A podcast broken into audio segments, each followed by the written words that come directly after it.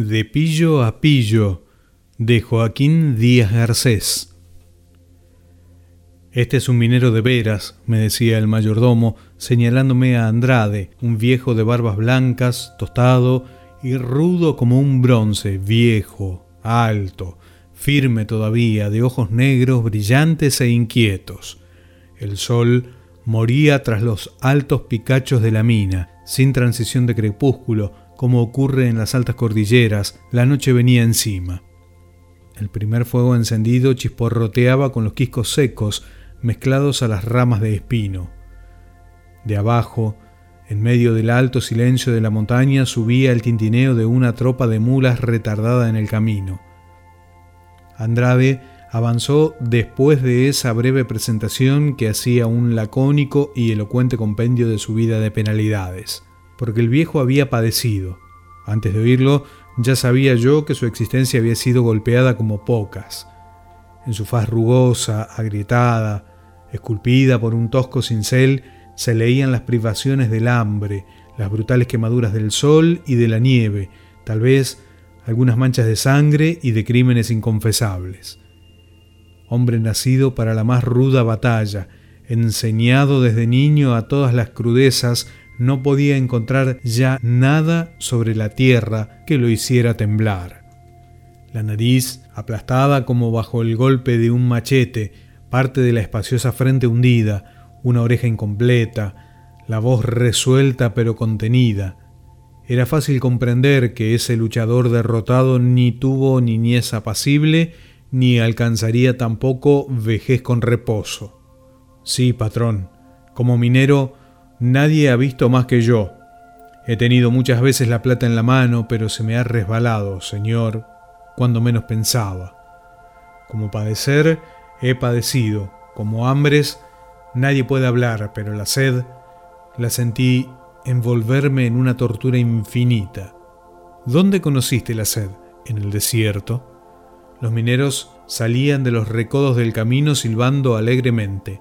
El fuego ardía con llamaradas vivas, alargando las lenguas de fuego en mágica chispería, bajo el fondo de cobre colocado entre cuatro piedras.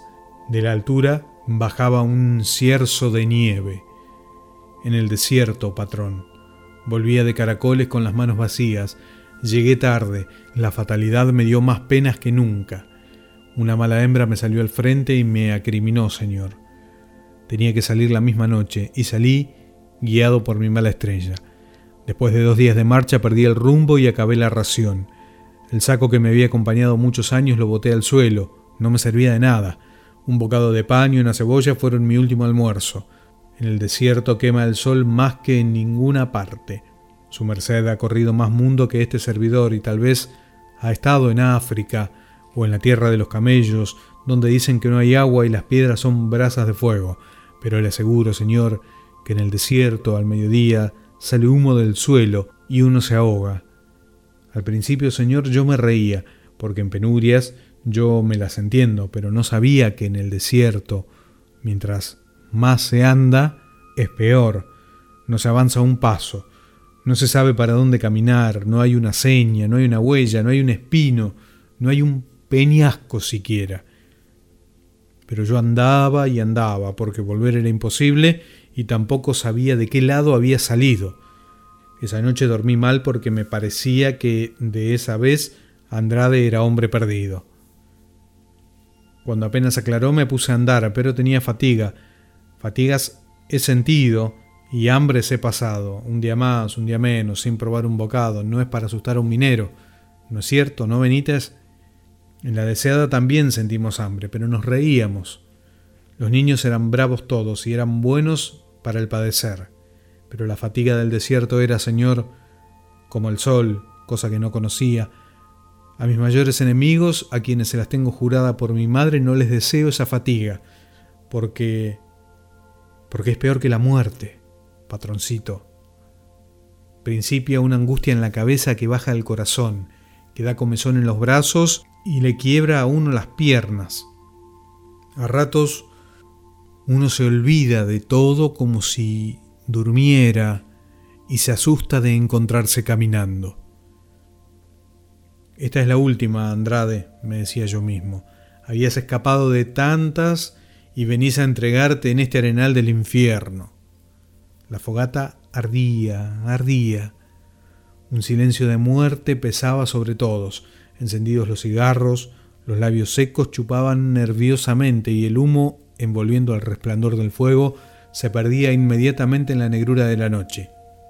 Benítez, el cocinero, absorto en el relato de su amigo, se había quedado con la espumadera en la mano olvidando de revolver los frijoles y el agua hervía y saltaba, quemándose en los bordes de la quemante olla. En la sonámbula han puesto trabajo de nuevo, dijo un apiri, colocándose una mano al lado del ojo para que el fulgor de la fogata no le impidiera ver a lo lejos. Y en efecto, al frente, muy lejos, a inconmensurable altura en los más escarpados cerros, se veía, casi como una estrella, una chispa de fuego. Allí contaban seguramente otros mineros la historia de otras luchas no menos dramáticas. Fue entonces, patrón, dijo Andrade, volviendo del fondo de sus recuerdos con un suspiro, cuando comencé a sentir sed. Se dice muy luego, se siente sed muchas veces, pero se sabe que hay cerca un río, un estero, una acequia, una vertiente donde se puede tragar cuanto se quiera, y esta no es la sed del desierto. La sed del desierto debe ser la sed del infierno. La Virgen Santísima nos libre, dijo a media voz el más joven de los apires, santiguándose maquinalmente. Uno mira a todos lados y todo es fuego. El fuego quema la cara, los labios, la lengua, la garganta, el pecho, el estómago, el alma. Sí, Señor. Aquí abrimos la boca y el aire nos refresca. En el desierto hay que llevar la boca cerrada porque el aire tuesta. La sed me desesperaba. No sentí el hambre, ni la mala hembra de caracoles, ni las puñaladas que esa perra maldita me hizo dar por su culpa, ni las venganzas me hacían ningún efecto.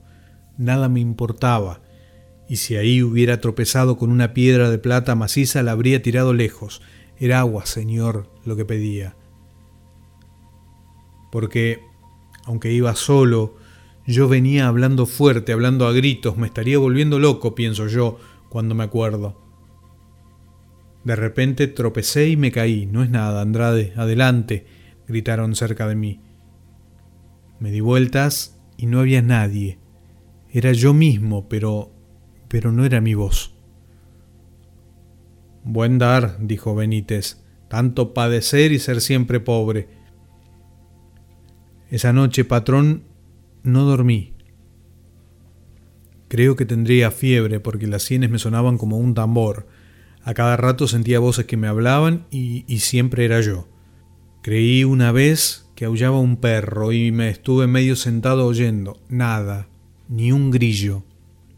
Al amanecer resolví andar y andar. Había que morirse andando, no había remedio. Yo había ido a caracoles por mi bueno y me volvía por mi mala cabeza. Mía era toda la culpa. A nadie le hacía falta. Cuando ya salía el sol vi un buitre que volaba alto, muy alto. Este va por el camino, dije. Este va para poblado. Es el primer pájaro que veo. Vamos bien, Andrade. Luego lo perdí de vista, pero más tarde volvió más bajo y más despacio. Entonces se me ocurrió, patrón, que el condenado tenía hambre como yo y sed como yo, y que me venía ojeando y siguiendo porque esperaba que me cayera. Diablo, buen dar con el buitre, bien hay gañor con el avechucho, fueron coreando los oyentes uno tras otro habían comprendido el cuadro trágico de esa lucha del hombre y del ave de rapiña ante la desolación de la naturaleza, pero la observación los hacía reír. Yo los hubiera visto recontra, exclamó Andrade. No estaba yo para risas. Me flaqueaban las piernas, pensaba que el buitre me venía siguiendo de lejos y que si bajaba era porque me encontraba ya cara de muerto. ¿No es cierto, patrón? La sed me apretaba la garganta tanto y tan fuerte que hubo un momento en que sentí dos manos que me querían ahorcar. Cuando quise defenderme, vi que era yo mismo. No me sentía las manos pegadas al cuerpo, eran dos manos muy grandes, hinchadas, llenas de manchas. Mis pies estaban tan pesados que no pude más con ellos, entonces caí y me quedé acostado de espaldas. No quería perder de vista al compañero que pasó otra vez mirando fijo hacia abajo. Contento debía estar el maldito. No sé si estuve así una hora o un día, pero yo no me muero como cualquiera, señor, sino que lo digan aquí los niños que me han visto en otras. Tengo siete vidas como los gatos, me santigüé, señor. Le ofrecí a las ánimas media barra de una minita de oro que tenía entonces en Petorca. Me acordé de mi madre que era viejita y de repente, patrón, encontré que estaba llorando y pidiendo agua como un niño. No era cobardía, Señor, yo no he sentido miedo a la muerte, pero una aflicción tan grande me tomaba que quise pararme y arrancar. Pude dar unos pasos y después corrí una media cuadra deshaciendo el camino hecho. Quería volverme a caracoles, acusarme, entregarme. Pero caí de nuevo.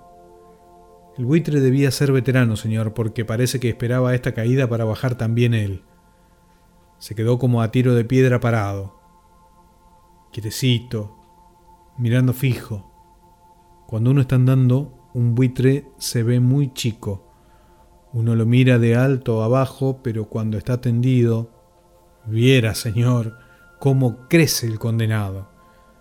Yo debía estar loco, ahora que pienso, porque sentía rabia de que fuera a servirle a la bestia para su apetito, pero ya no podía más.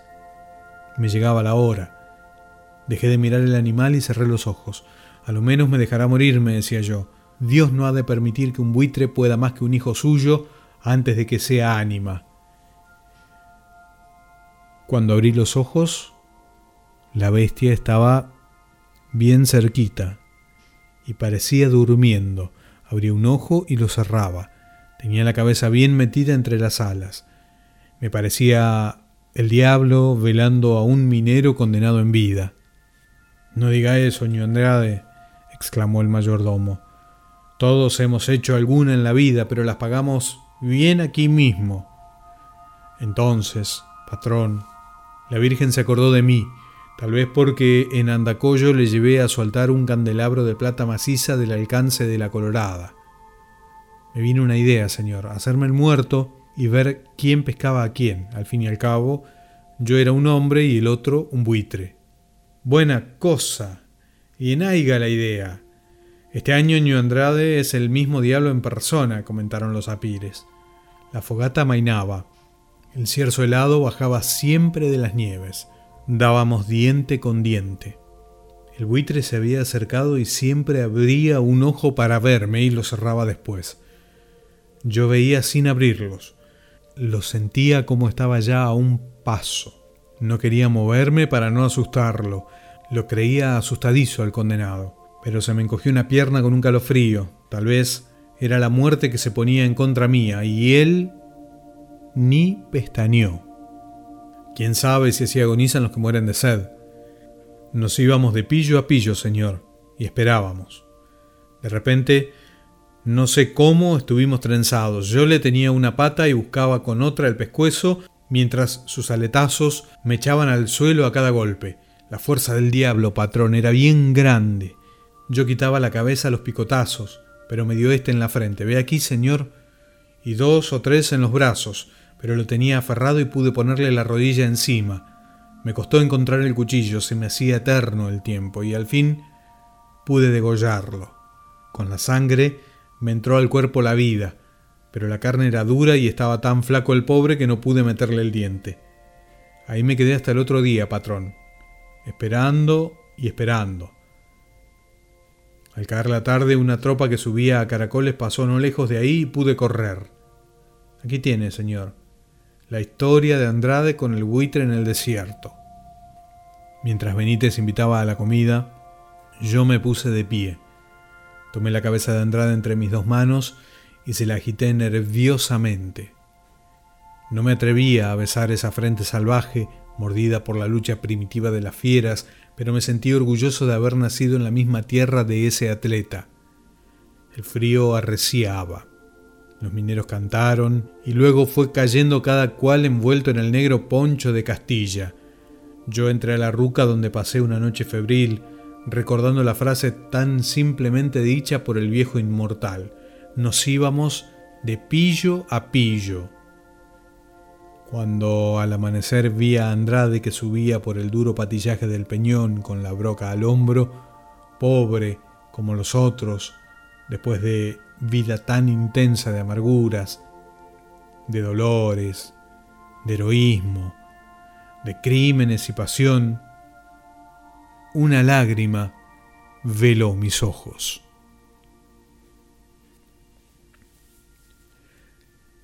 De Joaquín Díaz Garcés, de pillo a pillo.